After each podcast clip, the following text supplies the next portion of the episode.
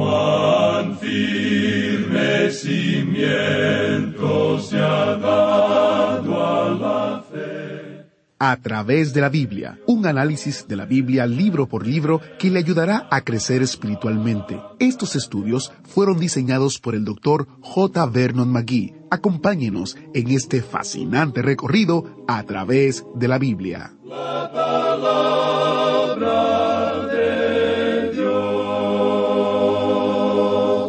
Hoy tenemos el privilegio de estudiar el asombroso libro de Hebreos en el Nuevo Testamento.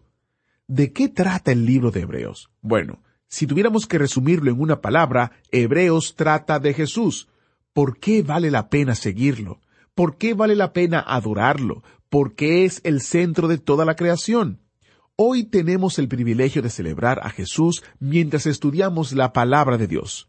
Colosenses 1 lo resume muy bien. Todas las cosas fueron creadas por medio de Jesús y para Jesús, y Jesús es antes que todas las cosas, y en Jesús todas las cosas subsisten. Me gusta como lo expresó el antiguo evangelista S. M. Luckridge. Él dice, Jesús es el mayor fenómeno que jamás haya cruzado el horizonte de este mundo es el Hijo de Dios, es el Salvador de los pecadores, es el centro de la civilización, no tiene ningún parangón ni precedentes, es el milagro de la era, es el único cualificado para ser un Salvador todo suficiente. Él da fuerza a los débiles, está disponible para los tentados y probados, se compadece y salva, Él fortalece y sostiene, Él guarda y guía, cura a los enfermos, limpia a los leprosos, perdona a los pecadores, libera a los cautivos, defiende a los débiles, recompensa a los diligentes. Me pregunto si lo conoces. Bueno, hoy vamos a conocer más a Jesús mientras continuamos en nuestro estudio de El libro de Hebreos. Así que prepárese, abra su Biblia o encienda su Biblia en Hebreos capítulo 1, versos 3 al 7. Vamos a iniciar en oración este fascinante estudio. Padre eterno, te damos gracias por tu Hijo Jesús, a quien adoramos y veneramos. Enséñanos ahora más acerca de Él y de tu plan para nuestra generación. Te pedimos, Señor, que intervengas en nosotros, abras nuestros ojos espirituales y nuestro corazón, de manera que podamos ver la verdad que hay en tu palabra. En el nombre de Jesús oramos. Amén. Con nosotros, nuestro maestro Samuel Montoya, guiándonos y dirigiéndonos en el estudio bíblico de hoy. Amigo oyente, estamos avanzando de manera lenta y cautelosa al comenzar nuestro estudio en esta epístola a los Hebreos.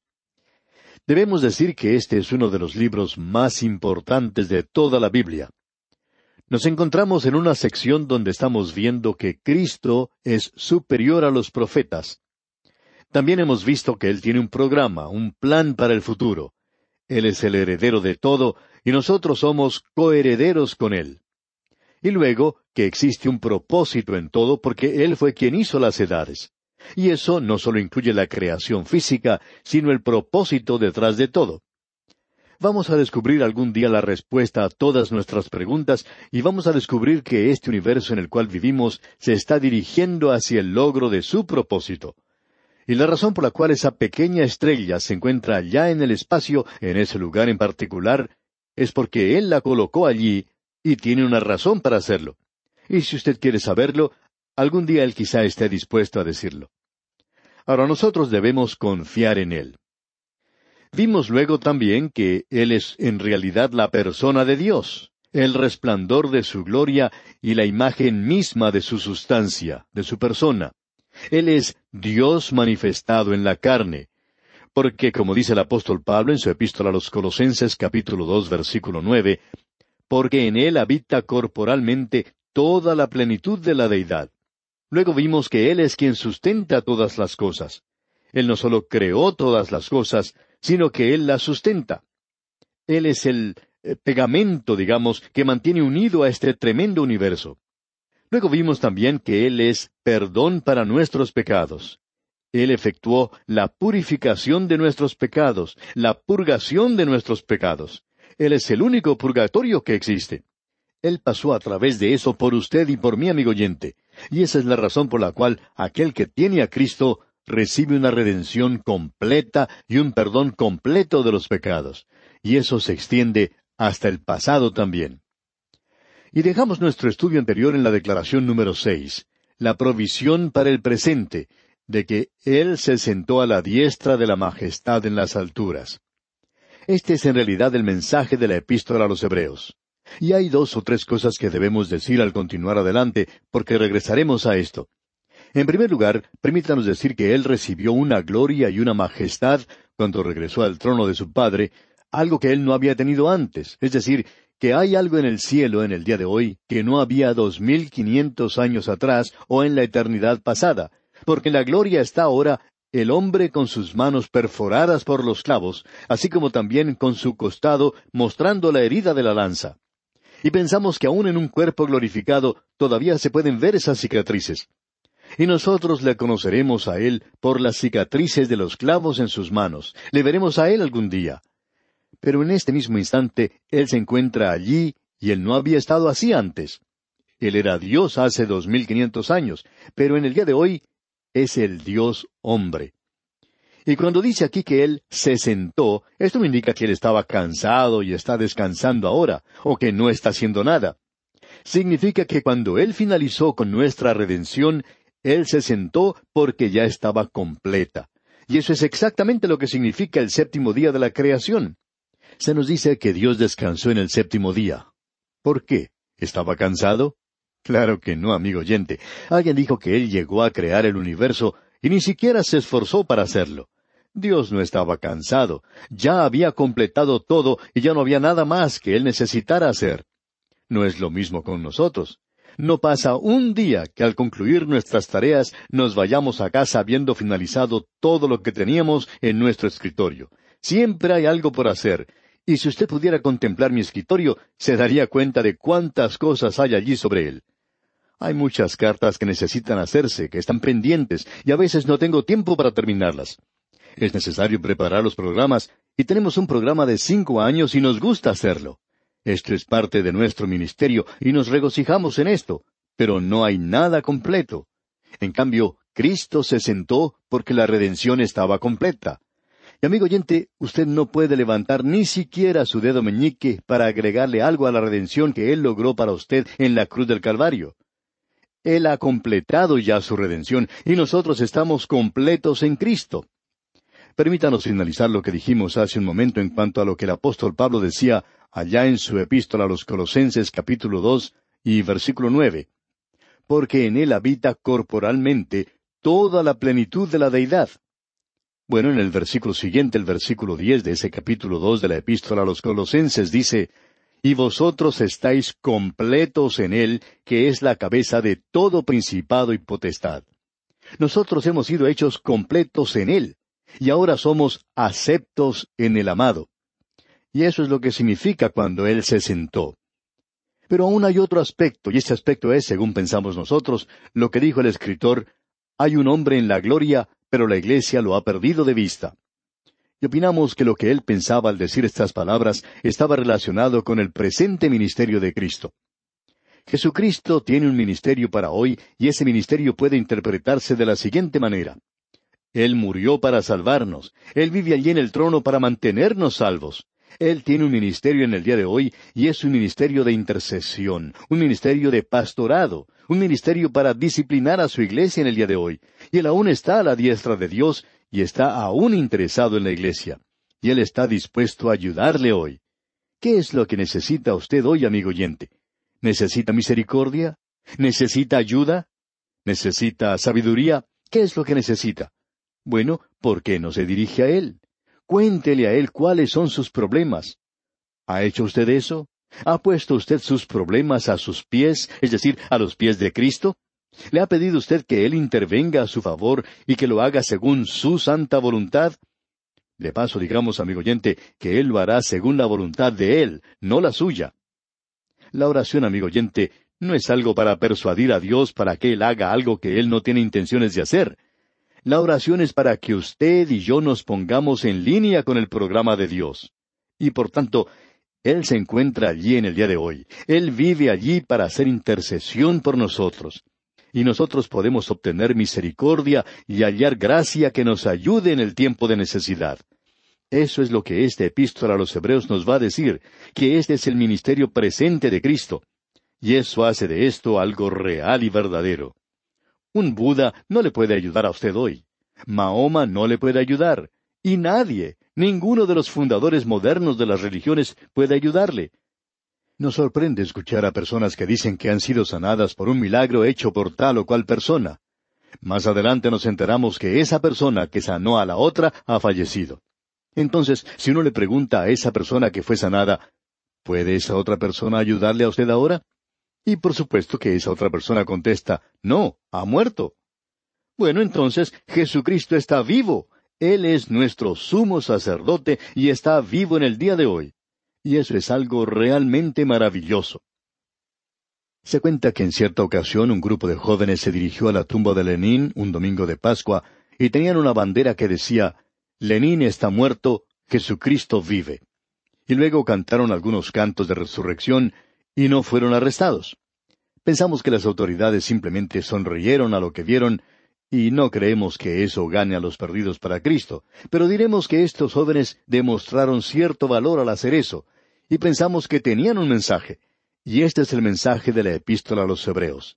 Lenin está muerto, Jesús vive. Y Él es quien nos puede ayudar hoy. Él es aquel a quien nosotros podemos dirigirnos y pedir ayuda. Ese va a ser el mensaje de este libro, y esa es la razón por la cual estamos predicando tanto tiempo que Él se sentó a la diestra de la majestad en las alturas. Y Él llevó allá una gloria que aún Dios no tenía, y eso era ese cuerpo en el cual Él había logrado su redención y la mía aquí en esta tierra. Él se entregó a sí mismo, Él derramó su preciosa sangre para que usted y yo, amigo oyente, podamos vivir. Bien, llegamos ahora a la séptima declaración que se hace en cuanto a Jesucristo aquí. En el versículo cuatro de este capítulo uno de la Epístola a los Hebreos leemos Hecho tanto superior a los ángeles, cuanto heredó más excelente nombre que ellos. Se nos dice aquí que Él es superior a los ángeles, y entramos ahora a una sección que nos llevará hasta el capítulo dos, en la cual resalta el hecho de que Cristo es mejor que los ángeles. Ahora, los ángeles han figurado mucho en el ministerio de la nación de Israel. En realidad se nos dice que la ley fue dada por el ministerio y participación de los ángeles.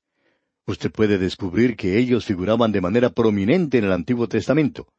Hay dos querubines en el propiciatorio. Y vemos que Isaías tuvo una visión de un serafín, y en los días postreros, en el libro de Apocalipsis, la iglesia es quitada, y uno encuentra un ministerio de los ángeles a causa del juicio que tendrá lugar. Ahora, permítanos decir esto, y lo decimos con mucho cuidado, como lo hemos dicho anteriormente, y es necesario hacerlo. El ministerio de los ángeles no está conectado con la iglesia para nada. Ahora alguien nos puede decir, bueno, después de todo tenemos un ángel guardián. Quisiéramos preguntarle, amigo oyente, ¿de dónde saca usted eso? No creemos que tengamos un ángel guardián. Hay personas que dicen, es tan maravilloso tener un ángel guardián, y permítanos preguntarle, amigo oyente, ¿es usted un hijo de Dios? Y usted dice sí. Bueno, entonces, en usted mora el Espíritu de Dios. Esa es la tercera persona de la deidad. ¿Qué es lo que Él no puede hacer que un ángel guardián pueda hacer por usted? ¿Quiere pensar en eso por un momento? Amigo oyente, en lugar de hablar de ángeles y de lo que ellos hacen en el día de hoy, nosotros pensamos que el ministerio de los ángeles no tiene ninguna conexión o contacto con la iglesia para nada. Y en este momento esto es algo bastante difícil y peligroso, porque existe hoy una manifestación de los demonios, y hay muchos escritores que están diciendo que los demonios les están dirigiendo. Lo único es que ellos los llaman ángeles. Y amigo oyente, el ministerio de los ángeles no es para nuestro día como lo fue en los tiempos del Antiguo Testamento. Todo esto entró a la iglesia porque algunos de los miembros de la iglesia primitiva, y opinamos que eran personas muy sinceras, tenían un don maravilloso como pintores y les gustaba dibujar a los ángeles. Dudamos que ninguno de ellos hubiera visto algún ángel, pero ellos pintaban a los ángeles. Y si usted ha visitado la capilla Sixtina en Roma, por ejemplo, y ha mirado hacia el techo, allí puede apreciar gran cantidad de ángeles. Allí se encuentran por todas partes.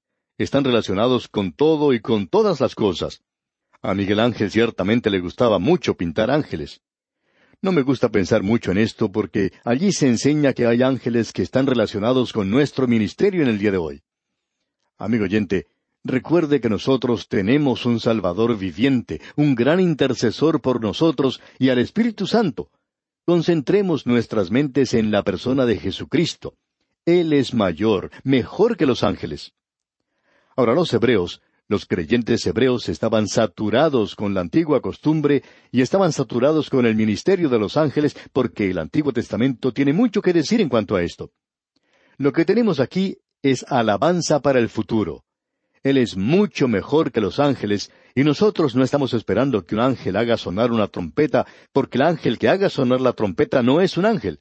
No será otro sino el Señor Jesucristo mismo, y podemos ver lo que nos dice allá en Apocalipsis capítulo uno versículo diez, donde leemos Yo estaba en el Espíritu en el día del Señor, y oí detrás de mí una gran voz como de trompeta. Y me volví para ver la voz que hablaba conmigo, y vuelto vi a uno semejante al Hijo de hombre. Este era el Cristo glorificado. Esa es la única trompeta que la iglesia va a escuchar. Es la voz del Señor Jesucristo. Él es mucho mejor que los ángeles. Amigo oyente, hemos tenido perdón para nuestros pecados. Ese es el pasado. Tenemos provisión para el presente, para ahora mismo. Pertenecemos a la generación de hoy, como veremos aquí en Hebreos. Y luego tenemos alabanza para el futuro. Él es mejor que los ángeles. Como ya hemos dicho anteriormente, los ángeles eran muy prominentes en el ministerio del Antiguo Testamento. Ahora permítanos leer una vez más el versículo cuatro de este capítulo uno de la epístola a los Hebreos. Hecho tanto superior a los ángeles, cuanto heredó más excelente nombre que ellos. La palabra ángel sencillamente significa mensajero, y hablando honradamente no tiene ningún otro significado aparte de ese. De paso digamos que los ángeles adoran al Señor Jesucristo, como ya veremos. También vamos a ver que son criaturas. Ahora, Él es mejor que los ángeles y esta declaración se nos presenta aquí en forma muy directa y dogmática. El Señor Jesucristo en el Antiguo Testamento aparentemente es el ángel del Señor, pero ahora ha llegado a ser un hombre, como vamos a ver en el segundo capítulo de este epístola a los Hebreos, y vamos a ver allí que Él ahora, habiendo tomado forma humana, ya no aparece como el ángel del Señor, él es el hombre Cristo Jesús en el día de hoy. Él es el Hijo del hombre. Y ese es el énfasis que se da en esta epístola. Llegamos aquí ahora a algo que opinamos es importante de ver, y es que tenemos referencias en cuanto a los ángeles unas doscientas setenta veces en la Biblia, y ellos son mensajeros, estaban identificados con el mismo trono de Dios. Y ahora aquí tenemos varias citas del Antiguo Testamento. En realidad son siete citas del Antiguo Testamento y seis de ellas pertenecen al libro de los Salmos. Hay dos referencias al Salmo 110 y ese es el salmo que se cita más a menudo en el Nuevo Testamento. Y hubo algo que nosotros vimos cuando estudiamos el libro de los Salmos y es esto, que los Salmos nos enseñan o tienen más en cuanto a Cristo que cualquier otra cosa. Debemos decir que es un himnario. Era el himnario que se usaba en el templo. Y ese himnario nos habla de todo en cuanto a Él, y le alaba a Él. Y allí tenemos un cuadro más completo de Cristo en los Salmos que el que uno pueda encontrar en los Evangelios. Estas citas que tenemos aquí son muy importantes. El escritor aquí está citando del Antiguo Testamento para darle más fuerza a lo que está diciendo. Así es que observemos lo que dicen estos versículos. Leamos el versículo cinco. Porque, ¿a cuál de los ángeles dijo Dios jamás, Mi hijo eres tú, yo te he engendrado hoy, y otra vez, yo seré a él padre, y él me será a mí hijo. Llegamos ahora a esta cita tremenda que dice, Yo te he engendrado hoy. Esta es una cita del Salmo dos, versículo siete. Usted recuerda que cuando estábamos estudiando el libro de los Salmos, vimos que el apóstol Pablo citaba ya en el libro de los Hechos, capítulo trece, ese gran sermón que predicó en Antioquía de Pisidia, y que él citaba los Salmos. Y creemos que ese es uno de los mejores sermones que Pablo predicó y allí él citó el Salmo dos, versículo siete. Pero Pablo dice que no tenía ninguna referencia a Belén. Pablo dejó en claro que esas palabras se refieren a la resurrección de Cristo cuando Él resucitó de entre los muertos. Y por tanto, Él es el único que podía morir por los pecados del mundo. No hay ningún ángel que pueda salvarnos, amigo oyente. Solo Cristo pudo llegar a ser un hombre y pagar el castigo del pecado, y ese castigo era la muerte. porque la paga del pecado es muerte. Él tuvo que derramar su sangre, porque sin derramamiento de sangre no se hace remisión. Por tanto, Él fue hecho redención por usted y por mí, amigo oyente. Y luego, Él es resucitado de entre los muertos.